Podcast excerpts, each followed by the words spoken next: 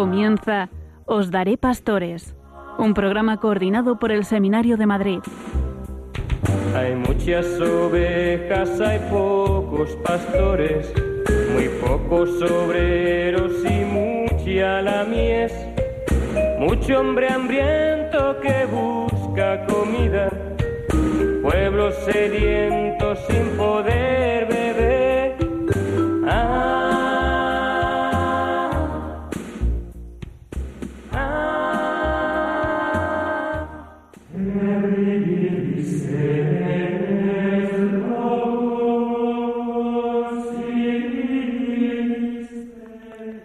La casa del pastor de la diócesis es la iglesia catedral.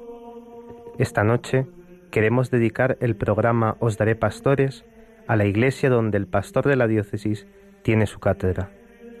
La iglesia de Madrid está de fiesta. Este año se cumple el 25 aniversario de la dedicación de su templo catedral.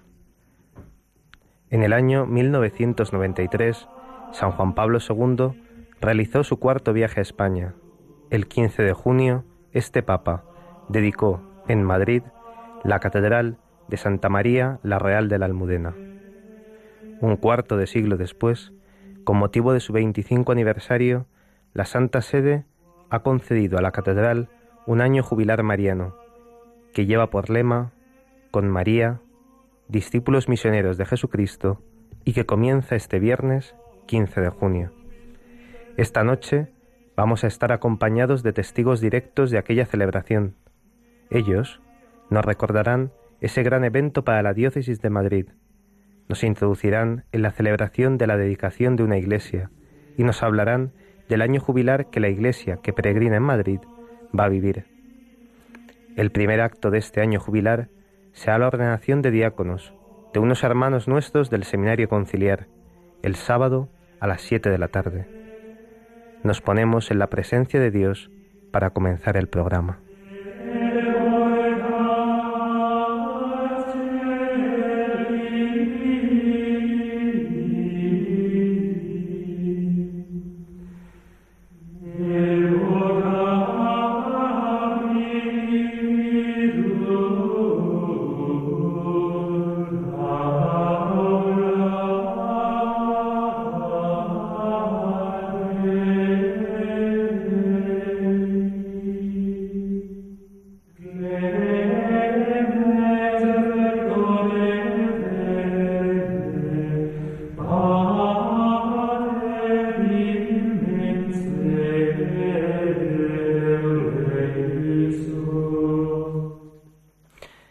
Aquel tiempo, la mujer samaritana dijo a Jesús, Señor, veo que tú eres un profeta.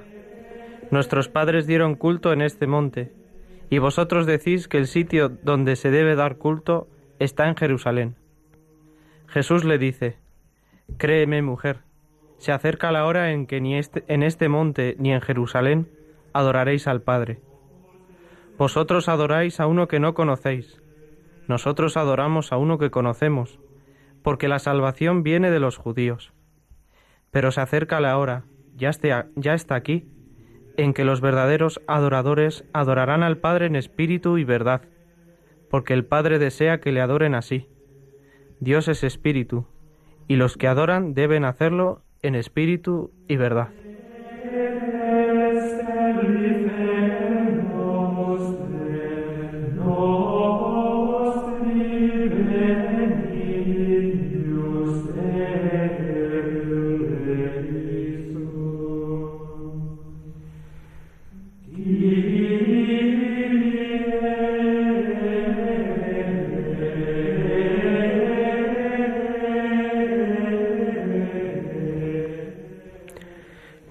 Noches, queridos oyentes de Radio María. Un jueves más estamos aquí. Alejandro Pulido Pulido. Muy buenas noches, Carlos. Y Carlos Pérez Criado al, al otro lado del micrófono. Pues estamos muy alegres, ¿no? Porque se acerca ya el final de curso, a pesar de los exámenes tan temidos y tan esperados. Y pues aquí estamos una noche más con ustedes para acercarles al Señor, acercarles a la Virgen, ¿no? Y, y en este momento especial de la vida de la diócesis, para adentrarnos también ¿no? en la celebración del 25 aniversario de la dedicación de la Iglesia Catedral. Precisamente eso es lo que queremos compartir en este programa de Os Daré Pastores con todos vosotros. Queremos también a toda España hacer partícipe pues de este acontecimiento que vamos a vivir en la iglesia que peregrina en Madrid.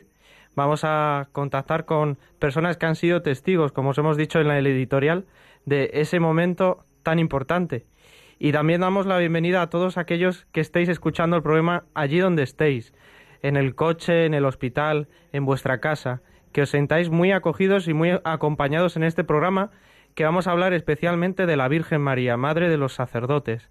Y también damos un especial saludo a los jóvenes, jóvenes de la parroquia de San Jorge, por ejemplo, que me han dicho que van a estar escuchando. Y también a los jóvenes de la parroquia de San Germán de Constantinopla. Pues un saludo muy cordial a todos ellos, que también pues escuchen con corazón abierto esto que vamos a compartir y pues ojalá la Virgen también pues toque muchos corazones. El primer invitado de esta noche es don Jesús Junquera, sacerdote diocesano de Madrid, canónigo de la Santa Iglesia Catedral de Santa María la Real de la Almudena, coordinador de los actos institucionales y de turismo de la Archidiócesis, secretario capitular, encargado del templo, archivero, prefecto segundo de liturgia y encargado de múltiples capellanías, entre otras es capellán de la Corte de Honor y de la Real Esclavitud de Santa María la Real de la Almudena. Y en aquel año de 1993, si no me equivoco, pues don Jesús Junquera era uno de los ceremonieros que participaron en aquella Eucaristía que presidió Juan Pablo II. Buenas noches, Jesús. Buenas noches. ¿Qué tal estás? Pues muy bien, pero con tantos títulos que me has puesto me da ganas de salir corriendo. Pero son todos tuyos. podrías haber dicho que eras sacerdote y con eso bastaba, que es el principal título que tengo hoy puedo tener en mi vida. Eso es, sacerdote siempre sacerdote. Ciertamente, ciertamente. Ese es el lema de nuestro seminario. Ciertamente. Pues Jesús, para que nos adentrases ¿no? en, en aquel evento que vivimos, que se vivió en Madrid hace 25 años, porque yo tenía unos meses nada más, yo no recuerdo nada de aquella celebración, nací en el 93, pero a todos aquellos que participaron, ¿no? Antes de entrar a hablar de la celebración, ¿podrías hacernos un breve recorrido por la historia de la Catedral de Madrid? Bueno, la Catedral de Madrid, con 25 años, pues claro, es, es una joven, ¿no? Es, es algo que está todavía caminando, ¿no? Pero lo que no podemos nunca olvidar es que nuestra catedral tiene su cuna, tiene su, su vida primaria en la iglesia de Santa María de la Villa de Madrid. Una iglesia que surge, no sabemos cuándo, cuando llegasen aquellos primeros misioneros a evangelizar, pues en el siglo IV, el siglo V, no se sabe cuándo. El caso es que en un momento determinado Madrid recibe la fe. Y desde el primer momento sí consta que ellos tienen una ermita dedicada a la Madre del Señor. Es esa ermita la que después va a ir como una iglesita y siempre va a aparecer, y eso te lo digo porque es curioso, siempre que veamos un plano de, del Madrid medieval, dentro de la muralla hablamos, ¿eh? estamos hablando que es la, la patrona y la Virgen de Madrid dentro de la muralla, o sea, de la villa. ¿eh? Y siempre veremos una, una crucecita que es la iglesia de Santa María. La llamaron Santa María por ser la madre del Señor, su nombre, y como se da también a todas las primeras iglesias. La que más conocemos es Santa María la Mayor de Roma, y aquí incluso tenemos algunos documentos que también la nombran como Santa María la Mayor. Esa pequeña iglesia con esa imagen o como fuese, porque no lo sabemos en aquella época cómo se representaba a la Virgen, ¿no? Porque estamos hablando, pues eso, del siglo V, del siglo VI. Esa representación de la Virgen es la que en el 711, cuando los árabes conquistan Madrid, al pueblo le da pena que pueda profanarse o que pueda pasarle algo y la esconden y deciden esconderla en la muralla. Ahí va a permanecer 300 años hasta que el rey Alfonso VI viene a conquistar Toledo, pasa por Madrid, le dicen que no se sabe dónde está, dónde está la Virgen, y conquista Toledo y cumple la promesa que había hecho de que vendría a buscar la Virgen de Madrid. Al pasar por delante de la, de la muralla, se caen las piedras que, del muro y se ve la imagen que según tradición la habían dejado con dos velas encendidas. Por eso siempre decimos que tiene la tez morena, el humo de las velas.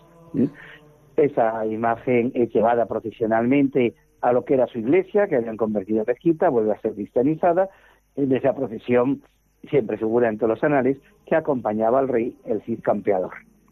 Santa María es puesta en su iglesia y allí va a permanecer prácticamente, entonces se van adheciendo, claro, con tiempo, poco a poco, la última reforma de la Península Rodríguez, hasta el año 1868, en el que la primera revolución, la gloriosa, destrona a Isabel II y en esa época revolucionaria deciden que la calle mayor tiene que ser recta, diríamos, hasta el final, que es donde estaba la iglesia, y deciden derribarla. Aunque el pueblo de Madrid protesta, esa iglesia es derribada y la Virgen se queda sin templo.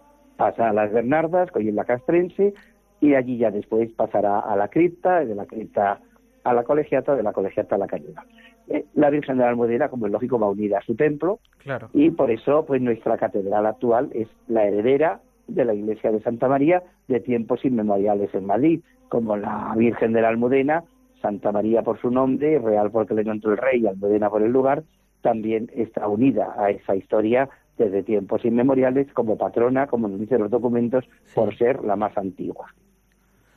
Es un poco la historia, así a grandes rasgos. A final del siglo XIX, ¿no? Es cuando se crea la diócesis de Madrid, cuando se separa de Toledo y hay que buscar una catedral, ¿no?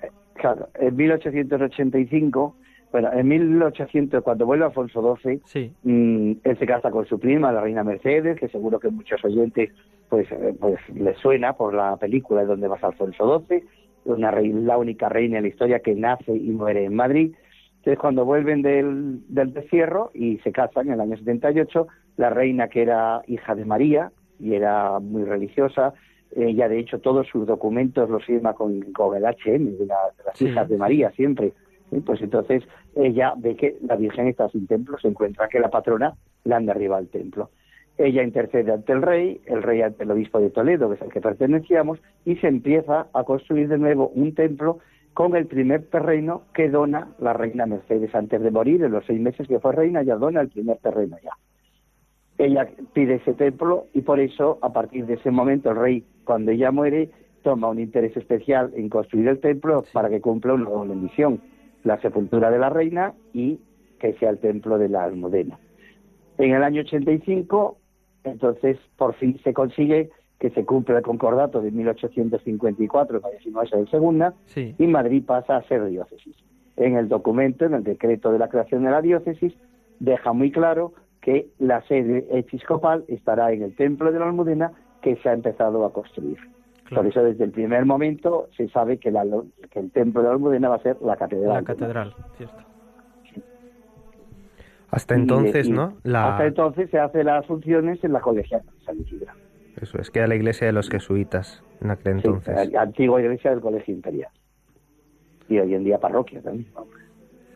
Y así, a grandes rasgos, eh, en, este proceso, en esta historia que también nos estás contando, que nos estás eh, introduciendo en este proceso ¿no? de amor hacia la Virgen y de construcción de la catedral, ¿cuáles, han sido en estos últimos, eh, hasta llegar al año 93, pues esas fases ¿no? de construcción, de preparación, a grandes rasgos, cómo se produjo pues este deseo ¿no? de la ciudad de Madrid? Mm, lo primero que se inaugura, que es una obra ingente, es la cripta en 1911 Sí. Es uno de los templos más hermosos que tenemos en Madrid, además ha sido restaurada últimamente, merece la pena visitarlo. En ella, además, siempre tenemos que tener en cuenta que se encuentra el icono pintado en la pared de la Virgen de la Flor de Lis, que es la más antigua que conservamos en Madrid, desde los principios del 13. Entonces merece la pena visitarlo, aunque solo sea eh, por ver la imagen de, de, la flor de la Flor de Lis. Se construye rápidamente, porque se empieza en el 83 y se inaugura en el 11 no había grúas, no había camiones, no había de nada, todo era base de tiro de, de tiro de mulas y, de fuerza humana. Ponen un trenecito desde la catedral hasta la estación del norte para traer las piedras, porque si no, pues claro, y algo así todo se consigue que tenga más de 50 columnas monumentales de una sola pieza, pues es un templo digno de ver, todos los capiteles son distintos, es, es, impresionante, ¿no? Para sujetar una gran catedral neogótica que había diseñado el Marqués de Cubas. Sí. Entonces, esa obra empieza, como digo, empieza con mucha fuerza. Claro, el rey Alfonso muere en el 85, o sea, a los dos años de empezar. La reina María Cristina, su vida continúa también con ganas de que se acabe, ¿no? Pero ya no era esa prisa que tenía el rey para poder traer a la reina Mercedes desde el Escorial. Claro. La obra ha seguido siempre, nunca se ha parado desde que empezó, solamente se para en la guerra civil. Lo que pasa es que ya, pues a principios del siglo se pierden las colonias, la Casa Real, por lo tanto, ya aporta menos, eh, es una época de crisis económica muy fuerte, y toda una obra que empezó con mucha fuerza, poco a poco se diríamos apagando. Sí, Y así hasta llegar a la guerra civil, en la guerra civil se queda cortado, y después en el año 46 el Marqués de Lozoya, que era entonces el que llevaba todo lo de patrimonio y bellas artes, convoca un concurso, lo ganan dos arquitectos, Chueca y Isidro, Isidro murió enseguida, y Chueca es el que al final la acaba terminando. Ellos reestructuran la gran catedral neogótica, que, cuya maqueta podemos ver en el Museo Catedral. otra obra, otra obra de arte vigente, ¿no? De la misma maqueta de Posilla es una obra de arte. Si hubiese sido ese templo, bueno, hubiese, sido, algo que no nos lo podemos ni imaginar. El que tenemos ahora es, tres veces más pequeño que tres, estaba diseñado. Tres veces más pequeño. Tenía cinco naves, nos hemos quedado en tres. Y nos hemos quedado a la altura de la primera galería. O sea, después faltaría todas las imágenes de todos los reyes del Antiguo Testamento mirando hacia la sepultura de la reina Mercedes, encima venían los ciforios, encima, o sea, a tres veces también bajado el techo. Sí, sí, sí, sí. Y las torres que tenemos son las dos torres pequeñas. Eran cuatro torres, dos pequeñas y dos grandes, han quedado las pequeñas. Entonces, bueno, pues eso es lo que Chueca Isidro reestructuran, le dan un aire más neoclásico o ecléctico que tiene ahora, para que sea más parecido al palacio, y, es lo que nosotros pues hemos visto. Esa obra, ya os digo, fue muy lenta, porque además en los años 60 llegó la gran expansión de Madrid. Claro, Entonces el obispo Morcillo tuvo que hacer de 20 parroquias de 200. claro, claro, ahí hubo que priorizar. eso es. Ahí hubo que priorizar y claro, la economía no daba para catedral y para, y para parroquias, ¿no? Entonces era imposible, imposible con que pusiesen una piedra al año, la obra seguía, pero prácticamente como así no, ¿no? Y en el año 84 es cuando llegando el cardenal Suquía a Madrid, bueno, pues diríamos Dios le inspira, porque yo le fue una inspiración divina, ¿no? Claro. Y él dice que, que no puede ser que esté esa catedral a medias, estaba totalmente a medias, que hay, que hay que terminarla.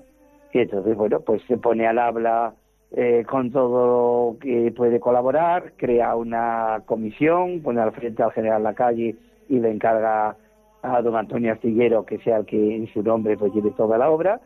Y después ya pues eh, habla con los políticos, con la empresa, incluso con Felipe González, que es uno de los que más aporta, porque él habla con todas las empresas para que aporten dinero para la construcción de, de la catedral. Y entonces, a partir del 84, pues bueno, yo entonces estaba haciendo la licenciatura. Eh, cuando venía de la parroquia, entonces ibas viendo ya así cómo se iba cerrando, cómo, se iba acabando, cómo fue surgiendo la cúpula, ya cuando la coronaron, eh, bueno, pues ya fuimos viendo cómo se iba terminando, hasta que, eh, pues un año antes de inaugurarla, el cardenal su fiesta con el Papa, Pablo, Juan Pablo II, y le dice que estaba acabando la catedral, y él dice, ah, pues cuando yo vaya a España le inauguro. Entonces, claro, vino como loco diciendo esto hay que acabarlo, que, que viene el Papa a inaugurarlo, ¿no? Y entonces ya fue pues un año de locura. De locura, me imagino. Y aparte, ¿qué, ¿qué, significó? ¿Qué significó para Madrid, para una ciudad como Madrid, que el obispo de Roma viniese a dedicar la catedral, que aparte que yo sepa, no, no había habido que un obispo de Roma haya consagrado una catedral. Es decir, históricamente la, fuera de la, primera vez, es la primera vez que un papa viene desde Roma para consagrar un templo para y dedicar, dedicar el templo el altar y también es la última que se consagra en Europa. Sí, sí, En el siglo XX. Es una de las catedrales más jóvenes. Más jóvenes, claro. Yo, mm, yo pienso que para Madrid fue un impulso muy fuerte porque bueno, todos los que hemos vivido en Madrid, los que vivíamos en ese barrio, pues, esto no se acaba nunca. Esto iba a ser una ruina aquí hecha, ¿no? O sea, en los años 60, que entonces estaba de alcalde el conde de Mayalde, y que era el duque de Pastrana consorte, los duques de Pastrana son los hermanos mayores de la Real Esclavitud de la Almudena, los protectores desde que la fundó Felipe, Felipe IV, ¿no? Y entonces él donó todo su sueldo de alcalde para terminar la catedral.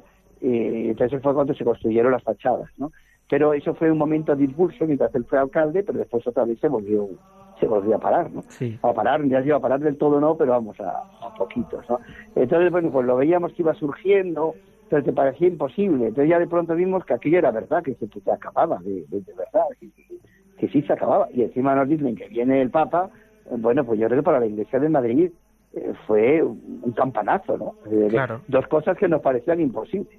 Primero terminarla y después que fuese el Papa el que Es que claro, de repente, sí, sí, sí, sí, sí. ¿Cómo fue la dedicación del templo? ¿Cuáles son tus recuerdos de aquella celebración? Bueno, yo creo que son días muy, eh, muy importantes, ¿no? Eh, eh, primero, como preámbulo, tuvimos el traslado de la Virgen desde San Isidro hasta Claro. la catedral. Yo creo que fue un día muy emocionante. Ahí no estuve yo. Ahí estuve yo con otro amigo vuestro, con Manuel González López Cors. Luego, Los luego dos. intervendrá Luego lo escucharemos, luego lo Pues, escucharemos. los dos de la mano, eh, como no teníamos que intervenir, pero no estábamos dispuestos a perdernos, ¿no? Porque los dos somos madrileños de, de pura cepa, ¿no? Pues eh, allí estuvimos los dos en esta calle mayor y acompañando a la Virgen hasta que por fin eh, la vimos en el dintel de, de la puerta entrando en el templo, que ese yo creo que fue uno de los momentos eh, que yo siempre recordaré, es decir, se ha cumplido un sueño, o sea, es, es una realidad, ya, ya está aquí, ¿no? Sí. y, y con ese preámbulo pues bueno pues llegamos al día de al día de, de la dedicación no la habíamos preparado mucho dio igual no habíamos podido ni entrar casi porque la obra había sido pues eso a lo loco la única vez que entramos con mascarillas porque no podíamos respirar bueno o sea son momentos todos los preámbulos era era poco no Eh, vosotros que os ha tocado estar ensayando y conmigo muchas veces Sí. pues imaginaros lo que fue ensayar en la capilla del seminario con una pizarra porque no podíamos entrar a la Bueno, catedral. claro, claro. claro. Entonces, imaginarnos cómo era el, cómo iba a ser el presbiterio y desde ahí ensayar con los seminaristas, ¿no? Claro. O sea, era todo a la adivinanza, como que quien dice.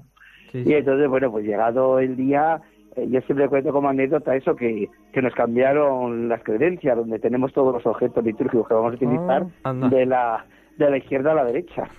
Entonces aquello fue ya la primera sorpresa, horror.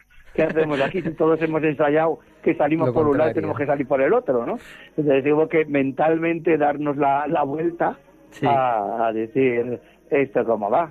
Y, y bueno, cada uno nos encargamos siempre de una función, yo siempre me suelo encargar de todo el altar. Entonces yo digo que en los vídeos parezco una locomotora, porque yo me iba detrás de una columna, allí tenía a un sacerdote, a Miguel Ángel López, que era párroco de la Navata, le tenía allí detrás de la columna eh, colocando a la gente que tenía que salir con las cosas, ¿no? Entonces yo llegaba, los enganchaba y tiraba del tren esa, aquella tira para adelante, nos volvíamos para atrás, me tenía otra tira, volví a tirar de ellos, digo, en el vídeo parezco una locomotora, salgo y entro eh, todas, todas las veces, ¿no?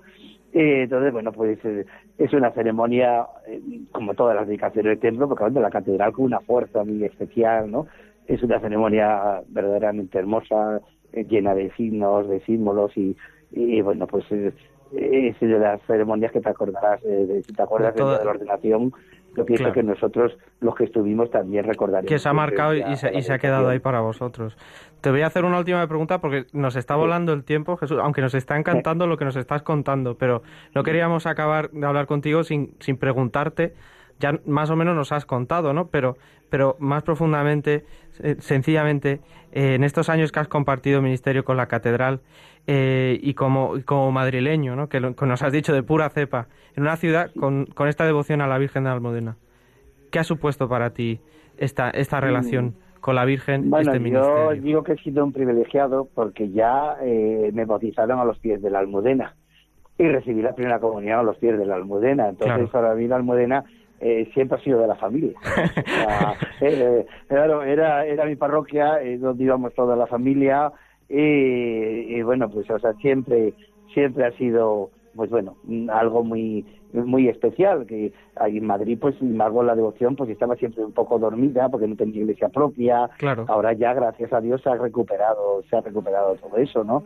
Eh, entonces, eh, bueno, pues yo que formando siempre parte de mi vida, eh, yo llevaba pues 20 años de, de ordenado, yo llevaba así cuando, cuando llegué a la, a Almudena en el año, en el año 2000, ¿no? Entonces, eh, bueno, pues yo creo que fue un gozo muy especial. Hombre, siempre cambias porque de estar de párroco a, en una parroquia de barrio, pues de pronto encontrarme canónigo y en la Almudena, pues Claro, es claro. algo que nunca te lo, te lo imaginas. Ya sabes que yo siempre os digo en broma, iros preparando que algo nos tocará. Que, y, y bueno, pues fue un poco también el sentirme más querido todavía por la Virgen, el pensar que me traía para que yo cuidase su, eh, su casa, pues pues sentirme plenamente querido por ella. Eh, así que todas las mañanas cuando entro, lo primero que hago es saludar. Claro. Ya estoy aquí otro día más. a los pies ya de es para mí eh, parte total de, de, mi vida, ¿no? O sea, y bueno, pues mi ministerio sí estuvo presente desde que estoy allí, pues de una forma muchísimo más especial, o sea, y en mi vida en este momento, pues le da el sentido pleno, ¿no? Dice que, como dice el cardenal, derriba murallas, derriba muros, y tiró el muro para estar con nosotros. Así y yo digo, bueno, pues yo cuántas veces, digo, cuántas gracias tengo que dar a Dios, pues cuántas cosas me da cada día de forma impensada, porque piensas que la catedral iba a ser, pues, estar aquí burócrata, ¿no? Mm. Y dice, pues no, cada día me da una cosa nueva y me hace sentir mi ministerio de una forma nueva también. Qué bien. pues Jesús, te agradecemos mucho que hayas compartido este rato con nosotros, con los oyentes de de Radio María y a todos los que se acerquen a la catedral, pues seguro que te vean por allí, sin parar de trabajar, ¿no? Pues les pedimos también que recen por ti, a nuestros oyentes. Ahí está. Pues allí, allí os esperamos a todos, a los pies siempre de, nuestra Madre de la Almudena, que, que allí nos está cuidando y esperando.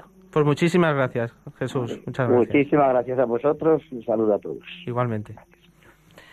Bueno, pues ahora vamos a pasar a otro momento de, la de, de esta entrevista antes de hacer una parada para escuchar una canción, pero antes queremos hablar con un testigo privilegiado, una persona que estuvo ayudando de primera mano a, al Papa Santo, a San Juan Pablo II, y que en ese momento era diácono. Se trata de Fausto, que es sacerdote diocesano de Madrid, Fausto Calvo. Está ahora mismo adscrito, es adscrito de la parroquia Santa Teresa Benedicta de la Cruz. Y además nosotros los seminaristas le tenemos muy cercano y muy en el corazón, porque ha sido durante muchos años formador del Seminario Menor y Mayor de Madrid. Bueno, pues Fausto, buenas noches. Hola, buenas noches. Y muchas gracias por, por dedicarnos unos minutos para compartir con nosotros pues este, este momento tan importante que fue hace pues ya 25 años. Ya 25 años, pero qué mentira. Esto pasa volando. Ciertamente parece mentira, es verdad. pero sí, sí, 25 años. Sí, sí, sí. Cuéntanos, ¿cuáles son tus recuerdos, tu experiencia de aquella mm. celebración con Juan Pablo II? ¿no? Bien, pues mm, yo creo que podrían resumirse a lo mejor en cuatro. El primero, la figura colosal de San Juan Pablo II. Muchos de nosotros habíamos ido a la JMJ de Santiago 89, sí. Sexto 91. El Papa San Juan Pablo II pues fue el Papa de nuestra generación, claro, todo lo que pusieron supusieron la JMJ. Y bueno, pues verle tan cerca aquellos días, porque bueno, pues fue cerca en la catedral, cerca al día siguiente en Colón, cerca en el seminario, un poco todo lo que hizo esos días en Madrid estuvimos bastante cerca de él, especialmente nosotros que éramos diáconos. Y eso pues fue, eso fue muy bonito, o sea, se, se veía ciertamente a un hombre, a un pastor, a, no sabíamos que iba a ser santo, sí lo sabíamos, nos podíamos imaginar, pero ciertamente era ver a un hombre, un pastor, ver al Papa que nos había dicho no tengáis miedo, al decir, pues verle ahí, claro. pues eso fue realmente muy muy bonito y además lo hicieron de tal manera que nos saludaba siempre antes de las celebraciones, no o sé sea que cuidaron mucho que el Papa nos saludara, que a mí eso me llamó mucho la atención. Qué bien. Un segundo aspecto sería pues toda la riqueza de esta celebración, la riqueza de los símbolos, la riqueza de las oraciones que acompañaban a los símbolos. Sí. Eh, de algún modo, claro, es una celebración que nos hizo recordar a todos pues que, que somos iglesia, que la iglesia es el pueblo de Dios, que, que caminamos juntos. Y eso pues con el Papa, con nuestro obispo, con todos los obispos de España. Bueno, pues quiero decir, la densidad eclesial, por decirlo de alguna manera, de ese momento es difícilmente repetible, quiero decir. Con, ya digo, con los símbolos, las oraciones de esa celebración, nos repartieron, cada uno estuvimos en un símbolo, o sea que como que participamos. A ti se te ven las fotos, a ti se te ven las fotos y en los vídeos con la vasija del agua bendita. De la celebración, eso es. Sí, Asperjando ahí el altar junto al Papa. Eso es, eso es, que como me caiga la que monto. Era como, eso es lo que me tocó a mí. Pero bueno, pues otros fueron el incienso, otros las velas, bueno, como que fue fue ya es una celebración de gran contenido simbólico. El tercer aspecto es lo que estaréis hablando ahora con Don Jesús. Sí. Pues claro, que era una catedral mariana. Entonces, bueno, la Virgen María, la Virgen de la Almudena, eh, la Virgen de nuestra ciudad, digamos, que de seminaristas habíamos ido todos los años a la procesión de la Almudena cuando todavía no estaba la catedral. Eh, bueno, de algún modo, pues eso también era muy bonito y sentir muy cercana la, la presencia de la madre en ese en ese momento, ¿no? Y, y yo creo que eso, claro, no no tan no tan fuerte como comentaba don Jesús, que va allí todos los días, pero, ciertamente esos días lo vivimos también con mucha intensidad. Claro, claro. Y el cuarto aspecto sería que lo hicimos juntos, lo hicimos juntos en nuestro curso, o sea, yo creo que nuestro curso nos unió mucho. Claro, qué bonito. O sea, que digamos un, una experiencia de fraternidad sacerdotal, recién ordenados diáconos, unos meses antes de ordenarnos sacerdotes, pues eso también fue algo muy bonito, porque estábamos todos y, y todos allí, y, bueno, pues fueron muchas horas, entre ensayos, entre tal, entonces, bueno, pues fue... Fue un regalo, ciertamente. Fue, bonito, fue un regalo, ciertamente, fue un regalo, sí, sí. Pues qué bien, qué bien, y, y, qué, bien nos lo has contado, Fausto, en cuatro, eh, de cuatro momentos. Ha quedado, de verdad, estamos impresionados, ciertamente. Te lo, te lo agradecemos muchísimo porque yo creo que a la gente pues le, le está ayudando a, a comprender pues mm. algunos a recordar probablemente y otros comprender lo que eso lo que eso supuso mm. así que esto es como las homilías del seminario quedan sintéticas y enjundiosas sí así es así es. Y por eso agradecemos que haya sido así también con nosotros de verdad. Fausto ha sido realmente nos, nos está ayudando. Que te agradecemos mucho que hayas mm. querido entrar con nosotros y... os agradezco que hagáis el programa, que está muy bien. pues claro, que sí, a todos los oyentes que este recen, que recen por ti y también por ti, por tu ministerio. Muy bien. Muchísimas gracias, Fausto. Gracias, hasta luego, buenas noches. Buenas noches. Pues como todas las veces que estamos aquí, Alejandro, esto se nos pasa volando. Nos tienen que dar, yo creo, la hora siguiente también de diálogos con la ciencia, porque ya hemos pasado el ecuador de nuestro programa. Así que invitamos a nuestros oyentes a que mediten ¿no? y a que depositen en su corazón todo esto que nos han estado contando tanto Jesús Junquera como Fausto ¿no? sobre la catedral, sobre el amor a la Virgen. Y lo vamos a hacer con esta canción Ven del Líbano, en el que se presenta ¿no? pues esta dimensión esponsal que tanto vemos ¿no? entre Cristo y su Iglesia, entre la catedral y los fieles.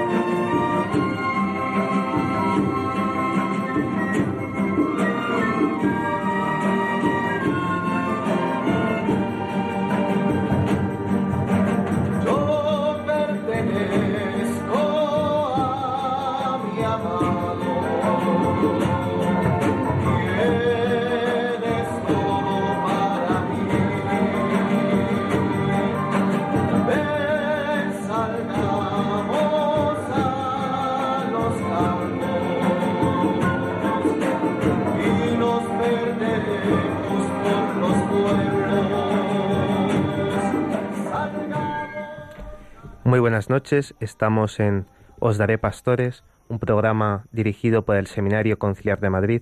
Esta noche estamos a los micrófonos Alejandro Pulido y Carlos Pérez. Y estábamos hablando ¿no? con nuestros anteriores invitados, con Jesús Junquera y con Fausto, sobre la dedicación del Templo Catedral, ¿no? este acontecimiento que vivió la Iglesia de Madrid hace 25 años ya y que este año vamos a conmemorar con un año jubilar. Para esta segunda parte del programa contamos con la presencia del padre Manuel González López Cors, conocido de sobra por nuestros oyentes de Radio María, ya que él tiene un programa los sábados por la noche. Es presbítero de Madrid, profesor de liturgia y coordinador del Bienio de Teología Litúrgica de la Universidad Eclesiástica San Damaso, canónigo de la Catedral de la Almudena, como Jesús Junquera, y encargado en la Diócesis de Madrid para el culto hispano-mozárabe. Buenas noches, Manuel. Buenas noches a ti, a tus compañeros y a todos los oyentes, y gracias por llamarme. Pues queríamos que, nos introdujeses ¿no? en, en, la celebración de la dedicación de una catedral, ¿no? ¿Qué supone, cómo es este rito de dedicación de una iglesia? Bueno, pues la dedicación o inauguración o también consagración, se puede decir de varias maneras. Eh, habitualmente utilizamos el término propio que es dedicación, es cuando un lugar se eh, dedica exclusivamente al culto divino, la gloria de Dios, donde los fieles se reúnen en torno al altar, después de escuchar la palabra, para tener una dimensión eterna, una esperanza para siempre. Eh, la iglesia es el lugar donde la, comunidad se reúne y es el lugar que tiene, como digo, un talante de servicio al, mundo y también de gloria para Dios, eh, se dedica, se inaugura, se consagra con una oración especial. Tan importante es la dedicación de una iglesia, la inauguración de una iglesia, que cada año, cada año, eh, esa fecha ha de ser celebrada como una máxima solemnidad. Una iglesia, por ejemplo, dedicada a San Antonio de Padua, pues tener como fiesta el 13 de, de junio, que es el titular. Pero hay que buscar también, hay que buscar el día en el que fue dedicada al culto a Dios, donde se invocó la presencia del Espíritu Santo sobre un lugar concreto, ¿no? Dios como que habita, se le puede encontrar en lugares concretos después de la encarnación.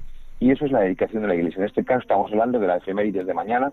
Mañana comienza un año jubilar, mañana comienza un año importante porque hará 25 años que el obispo de Roma, eh, San Juan Pablo II, derramando el crisma sobre el altar y crismando los 12 eh, muros, 12 pilastras de la catedral simbolizando el número 12 de los apóstoles, pues graba el culto divino como casa de la Virgen María en Madrid, esa iglesia que llevaba más de 100 años en construcción. ¿Cómo es el rito? Pues podemos hablar de esto, podéis preguntarme sin problemas, pero el rito fundamentalmente, así para que eh, hagamos una misión rápida, es como si hiciésemos los sacramentos, celebrásemos los sacramentos al bautizado cristiana sobre una persona. Es decir, hay que bautizar la iglesia hay que crismarla con óleo y perfume y que se va en la Eucaristía. Como esta, como esta tres, tres momentos, ¿no? Oración con el agua, oración con el Santo Crisma para ungir el altar y las paredes y cerrar la Eucaristía como es un lugar de oración. Un momento importante es quemar incienso sobre el altar. Sí. Eh, todos recordamos aquella imagen preciosa, las fotografías y aquella película que se hizo, una nube de incienso viendo la presencia de Dios con el canto del Apocalipsis. Estaba el ángel sentado que, llevando el incienso que significa las oraciones de los santos a la presencia de Dios, ¿no? Y después, em, otro reto importante también, que luego iremos, podemos ver si queréis, es cómo se entrega la palabra de Dios para que resuene esa palabra de Dios en aquel lugar, es lugar de la palabra de Dios, y al final em, hay una procesión para reservar el Santísimo Sacramento. Los cristianos mm, creemos en la presencia real, la presencia de Cristo eh, sustancial y permanente. Esa permanencia hace que reservemos el pan consagrado de nuestro sagrario, ¿no? Y que hay una capilla dedicada al culto al Santísimo Sacramento, una capilla para reservar el sacramento para los enfermos. Fundamentalmente es la, síntesis brevísima de lo que es eh, una celebración de la dedicación de una iglesia. Hay algunos vídeos en internet, ¿no? En el que se ve la procesión de entrada, cómo todos se dirigen al altar y se ve el altar totalmente desnudo, ¿no? Sin ningún tipo de mantel, ¿no? Claro, porque eh, justamente el altar de es una piedra, es una piedra que hay que consagrar. Hay una dimensión cósmica, es la propia naturaleza, la propia la naturaleza creada que eh, recibe al Creador. Es como la, dedicación, como en definitiva todos los sacramentos, aunque la dedicación es un sacramental. Después de los siete sacramentos, la celebración más solemne que existe la celebración más solemne que existe es la dedicación de la iglesia. Es lo más solemne que un obispo puede presidir después de los siete sacramentos. Entonces, ahí esa, esa piedra desnuda que ha sido tallada eh, por, por, el hombre, algo de la creación la que el hombre ha colaborado, esa, se, rocía con agua bendita y después de, rociar el altar abundantemente con agua, con agua bendita, se rocían también las paredes del templo. Antiguamente la tradición hispana estaba precedido de el derramamiento de la sal. Se echaba sal como símbolo del poder de Dios contra Satanás por toda la iglesia y echar la sal es un símbolo precioso, tiene, un significado muy, muy rico. En el rito romano no se conserva, como digo, se conserva más bien el tema del agua, aunque para bendecir el agua también se puede echar sal. Ah. La, la consagración del agua se, realiza desde la antigüedad, como hizo el profeta Eliseo en, Jericó, uniendo la sal al agua. Y esa mezcla de sal y agua ahuyenta el poder del enemigo y nos recuerda sobre todo, y lo más interesante, que estamos consagrados a Dios por el bautismo. Igual que estamos consagrados a Dios nosotros, los lugares se dedican a Dios por el agua bautismal. Este sería el primer rito ¿no? que tiene lugar en, la celebración de la dedicación. ¿no? Exactamente. El segundo es el de la liturgia de la palabra, que si te parece podemos escuchar esas palabras ¿no? que, que en su día dijo Juan Pablo II al comenzar esta segunda parte de la dedicación. Siempre en esta casa la palabra de Dios, para que conozcáis el misterio de Cristo y se realice vuestra salvación dentro de la iglesia. Por ello, este día de la dedicación de la catedral... Es como un marco impresionante, ¿no?, para comenzar la liturgia de la palabra, escuchar estas lecturas, ¿no? En esta casa la palabra de Dios. Esas son palabras fundamentales. Claro. ¿Qué es lo que, tiene que resonar? No un mitin, no algo económico, no una noticia, sino la palabra de Dios. El misterio de Cristo se contiene en 73 libros, que son la Biblia. Sí. Son eh, 46 del Antiguo Testamento, 46 pertenecen a la primera alianza y 27 a la nueva alianza. Esos, de, esos, de esos 73 libros, cuatro tienen un poder especial, que son el Evangelio de Cristo. Por eso los evangelios se editan se, en, una, en especial, se, se encuadran de manera especial, y ese libro, el Evangeliario, sí que siempre se lleva en procesión. En el altar no hay nada, no debe haber nunca nada, tampoco un misal, ¿eh? El misal nunca debe estar en el altar hasta las ofrendas, sí. pero sí puede estar al principio el libro de los evangelios, porque de los libros bíblicos los que encarnan la misma palabra del Señor son los cuatro evangelios, son como cuatro fuentes. El evangelio es un, gran manantial y ese manantial hay cuatro arroyos que son los evangelios. El altar es solo para Cristo, ¿no? Ya sea en la palabra o en el sacramento. Exactamente. Manuel, en el altar no debe haber ningún libro, nada más que la Biblia. Solamente la Biblia. ¿Y cuáles son los otros ritos que también componen esta, esta celebración? Bueno, e, es interesante lo que hemos dicho antes. Lo primero y lo más importante es la oración de consagración. sí. Eso es lo más importante. Además, en el rito romano es lo más antiguo. Lo más importante son las palabras con las que el obispo dedica a Dios este lugar. Porque, ¿qué es lo que hace que el lugar sea santo? Que es lugar dedicado a la oración a Dios. nosotros oramos con unos textos que han sido parte de la tradición de la Iglesia. Por eso, que hagamos catequesis, y que recemos, que los difundamos, que los fotocopiemos, eso es potenciar la oración. Y luego, por influencia de la Iglesia hispano-galicana, o sea, de los franceses y españoles, por influencia del, mundo más occidental, Roma empezó a usar santo crisma, que es ungir con, con crisma los muros de la iglesia. Se pueden ungir o cuatro lugares, en recuerdo de los cuatro evangelios, o doce lugares en recuerdo de los doce apóstoles, para dedicar, eh, recordar que dedicamos la iglesia que está pivotando sobre los cuatro evangelios o sobre los doce apóstoles. Y todavía recuerdo que hace 25 años varios obispos fueron y impregnaron con Santo Crisma unas, unos eh, lugares eh, dedicados para ello y por eso en esos lugares hay unas crucecitas. Sí. Las cruces que mañana serán eh, iluminadas con velas y serán decoradas con, flores, como es la tradición, es porque aquí, en aquellos lugares se pidió al Espíritu Santo que se hiciese presente para santificar a los fieles que visitasen esa iglesia consagrada a Él. Sí. En el rito de dedicación también suele tener lugar la deposición de las reliquias. En nuestra catedral también se pusieron reliquias en el altar. Sí. Eso no es, no es obligatorio, pero es muy recomendable, no sobre el altar, sino Debajo. debajo, del altar, Debajo del debajo, altar. del- debajo del altar, están reliquias de los mártires o reliquias de los confesores de la fe. Un confesor es una un hombre, una mujer que no ha llegado a morir por Cristo, pero sí que ha vivido enteramente por Cristo. Entonces, debajo del altar están las reliquias de los mártires. Es una, una gran tradición antigua que nosotros dedicamos eh, el altar, nunca ponemos reliquias sobre el altar, sino debajo del altar, para recordar también que el sacrificio de Cristo nos une a los vivos y a los difuntos, y que detrás del altar hay una multitud de millones de hombres y mujeres, una multitud, una multitud que nadie podría contar, de toda tribu, lengua, raza y nación, que están delante del trono de Dios y del Cordero, y que interceden por nosotros para eh, asegurarnos la perenne fusión del Espíritu, unidos a la única intercesión que es la de Cristo. Entonces, pues somos nosotros los que unimos a los santos, los que han muerto, Sí. para pedir, para que la iglesia sea lo que tiene que ser, ¿no? Claro, claro.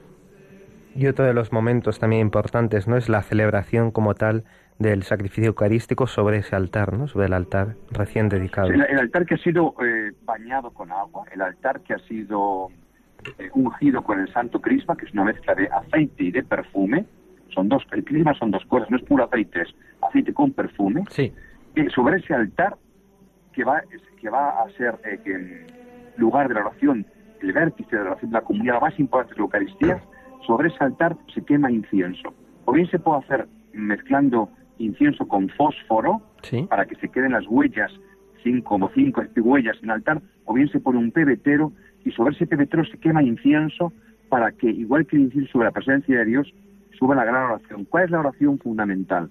Para consagrarla, como he dicho, una Sí. especie de, pre- de plegaria, y luego la oración de la misa, la más importante, es cuando decimos levantemos el corazón hasta el amén del por Cristo con él en. Toda esa Sí. oración es oración que intenta reproducir las palabras de Cristo y eh, esa oración simboliza quemando incienso.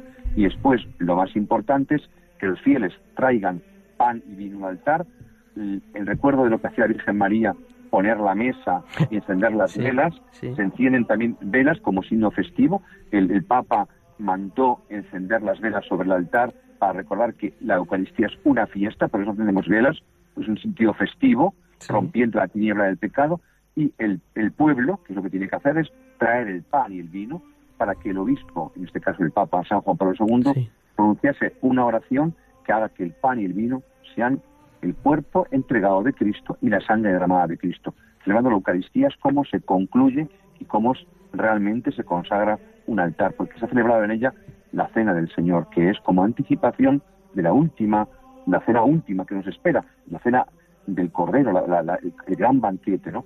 La Eucaristía es como una anticipación gozosa, esperanzada de lo que nos espera un día, ¿no? Pero si la misa es llenarnos, llenarnos de esperanza, ¿eh? De ilusión.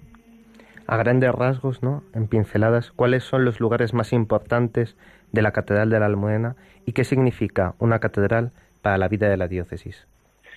Muy brevemente, la catedral tiene, como toda iglesia, tiene tres polos. Lo más importante en una iglesia son tres polos. ¿Cuáles son? Primero, la sede, que, que se llama en la catedral cátedra, pero se llama iglesia catedral porque contiene la sede del obispo.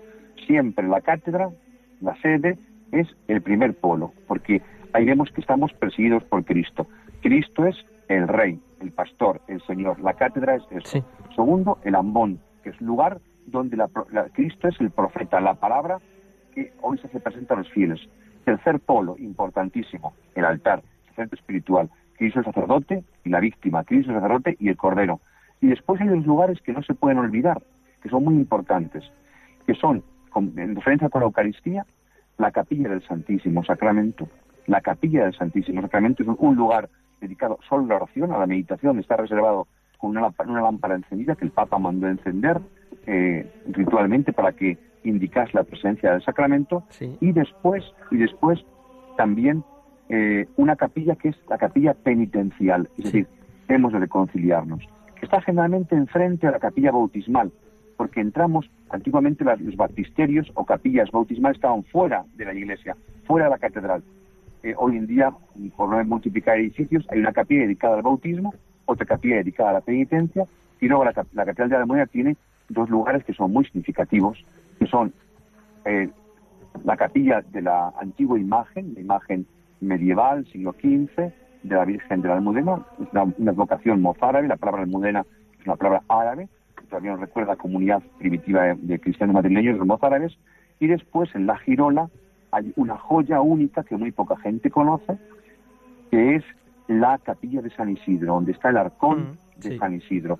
Ese arcón es una joya, ahí está la primera representación de la Virgen en Madrid, la primera representación de Cristo en Madrid, de los ángeles, con incienso en Madrid, y esa tiene una reliquia también del cuerpo de San Isidro. El cuerpo de San Isidro está en la colegiata, pero la catedral de Almudena tiene esa gran joya. Y luego hay muchos detalles, ahí está también, eh, hay una capilla mm, de la Virgen Redentoris Mater con icono de Kiko Argüello, y también la reliquia de San Juan Pablo II, donde está bandera de la Santa Sí. Sede, pues, muchas cosas evidentemente. Muchas cosas a lo largo de toda la catedral. Manuel, vamos, la verdad es que nos está gustando tanto que no estamos dando cuenta de cómo está corriendo el tiempo, pero te queremos hacer una pregunta porque con todo esto que estamos hablando, para, para contextualizar, lo estamos haciendo, ¿no? Pero que mañana va a empezar en la diócesis un año jubilar.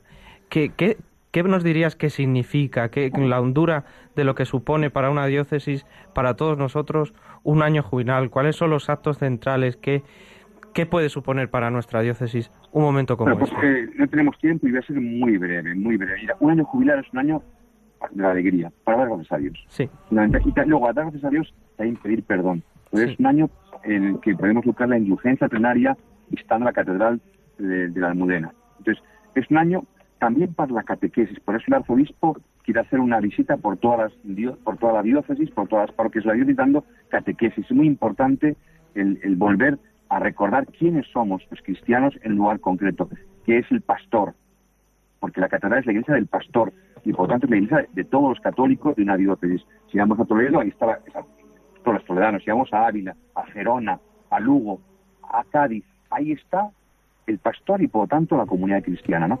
Y luego un año en el que vamos a hacer una serie, por ejemplo, los canónicos vamos a ofrecer una serie de catequesis. A mí yo voy a dar una catequesis, una conferencia sobre la vivencia de la fe en Madrid. Me han pedido que hable de la Sí. fe en Madrid, ¿no? sí, Pues, y voy a fundamentarla en los santos. ¿Qué santos hemos tenido? sí. Yo creo que este año tenemos que ir, Claro. mu- fomentar mucho que vayamos a ver el Museo de la Almudena.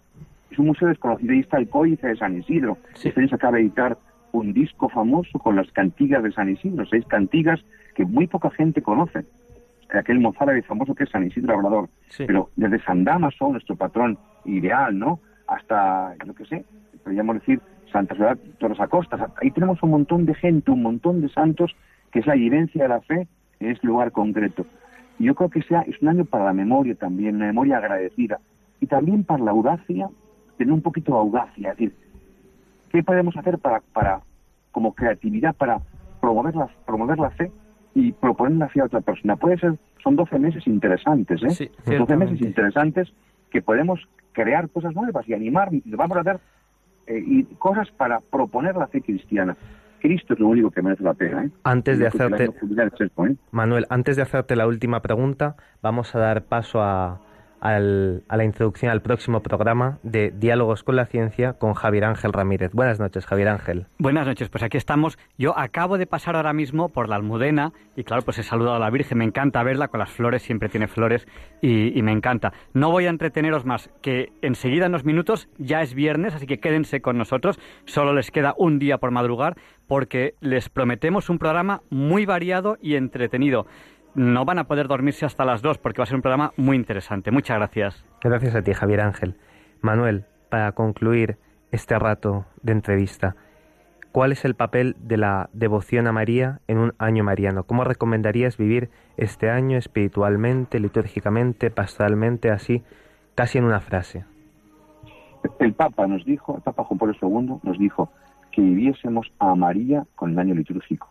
Y, y el Papa Pablo VI, que va a ser canonizado en este año, el 14 de octubre, eh, escribió un texto bellísimo que yo animaría a la gente a leer. Se llama Apuntar Marialis Cultus. Simplemente esto, Marialis Cultus, el culto mariano. Y ahí se ve cómo no hay que hacer cosas especiales, sino ir viendo el misterio de Cristo con los ojos de María. No hay que hacer cosas raras. La sencillez de María es esta, ver a su hijo con, su- con sus propios ojos. Ojalá aprendésemos este año, ojalá aprendamos en Madrid todos el Magnificat, las palabras de la Virgen.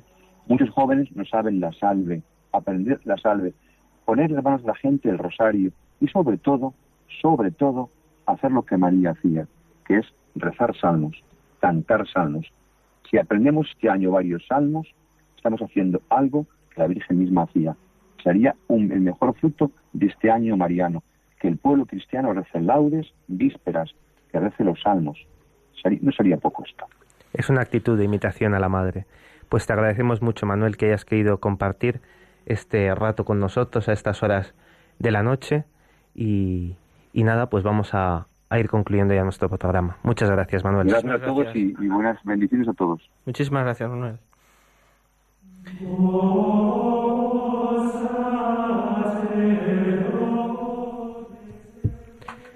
Virgen de la Almudena, Madre y Señora nuestra, que estuviste oculta en las murallas del viejo Madrid y te nos manifiestas ahora como Madre de inmensa ternura, a quienes te veneramos con filial devoción. Tu nombre de Almudena hace referencia a fortaleza. Danos constancia firme para vivir siempre seguros en la fe de la Iglesia. Mantén vivo nuestro amor y fuerte nuestra esperanza para que ningún obstáculo pueda desviarnos del camino de la salvación. Llena con tu presencia maternal la dura soledad de los que sufren, acoge con tu amor las súplicas de tus hijos, abre nuestros corazones a la alegría del Espíritu. Como excelsa patrona de Madrid, bendice y protege a quienes veneran con amor tu nombre santo y el de tu Hijo, que, vive y reina por los siglos de los siglos. Amén.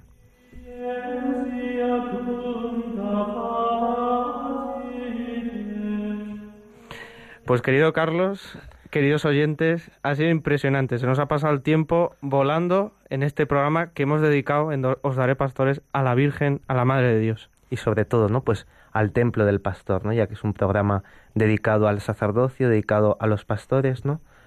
Pues hemos dedicado, ¿no? Este programa a la Iglesia catedral, a la Iglesia Madre de nuestra diócesis.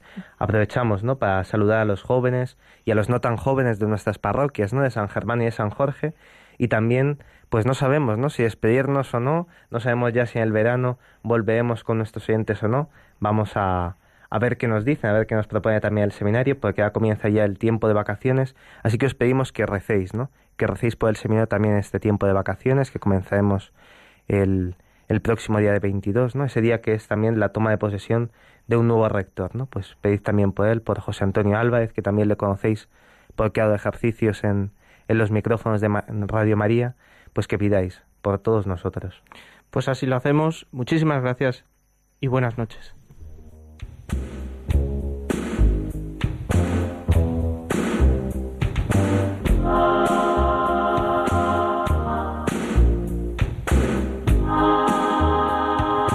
Y así concluye Os Daré Pastores, un programa coordinado por el Seminario de Madrid.